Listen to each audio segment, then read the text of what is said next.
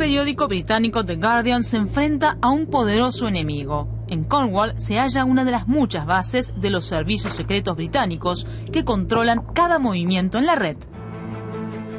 A solo 500 metros de allí, en la sede del rotativo en Londres, un pequeño grupo de periodistas sigue publicando material de las filtraciones de Edward Snowden. Con ella salió a la luz una realidad oculta durante mucho tiempo. La vigilancia en la red es un hecho. El cuartel general de comunicaciones del gobierno británico colabora con la NSA.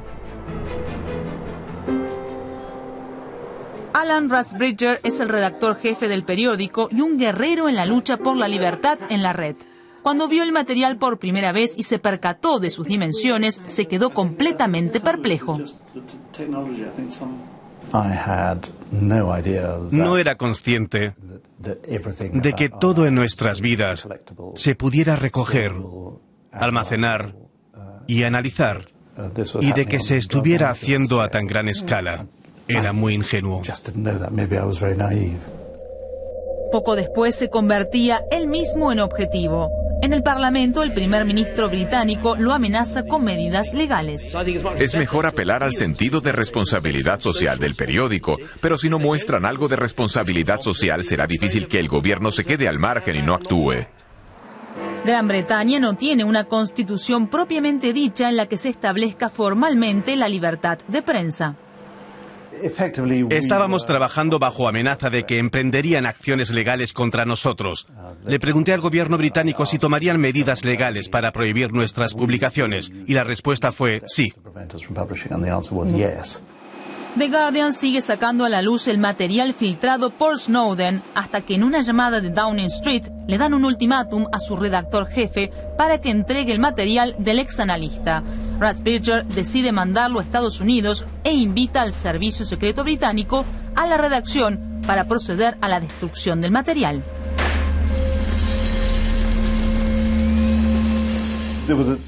Se mantuvieron serias negociaciones en las que requerían el material. Querían inspeccionarlo antes de destruirlo. La idea no me gustó. De modo que llegamos a un acuerdo. Ellos nos dirían qué destruir y nosotros nos encargaríamos de hacerlo. No es nada fácil destruir una computadora.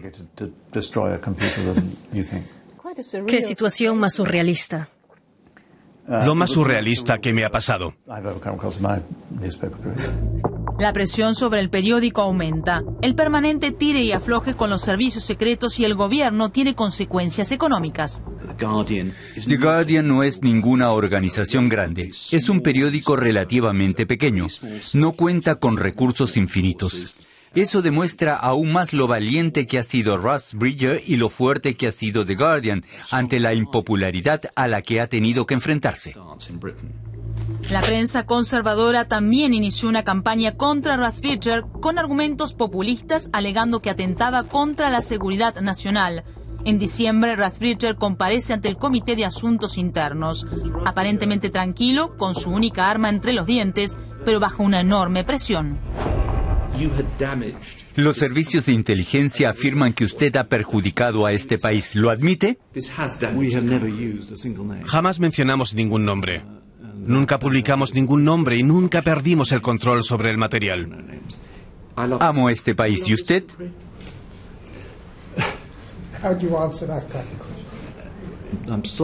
Me sorprende que me haga esa pregunta, pero sí, somos patriotas. Y somos especialmente patrióticos en lo que concierne a la democracia y la libertad de prensa. ¿Cómo sobrelleva la presión? No hago deporte. Bebo y escucho la radio toda la noche. Y toco el piano. Con sentido del humor y cara de póker, este británico rechaza hablarnos sobre su próxima gran revelación.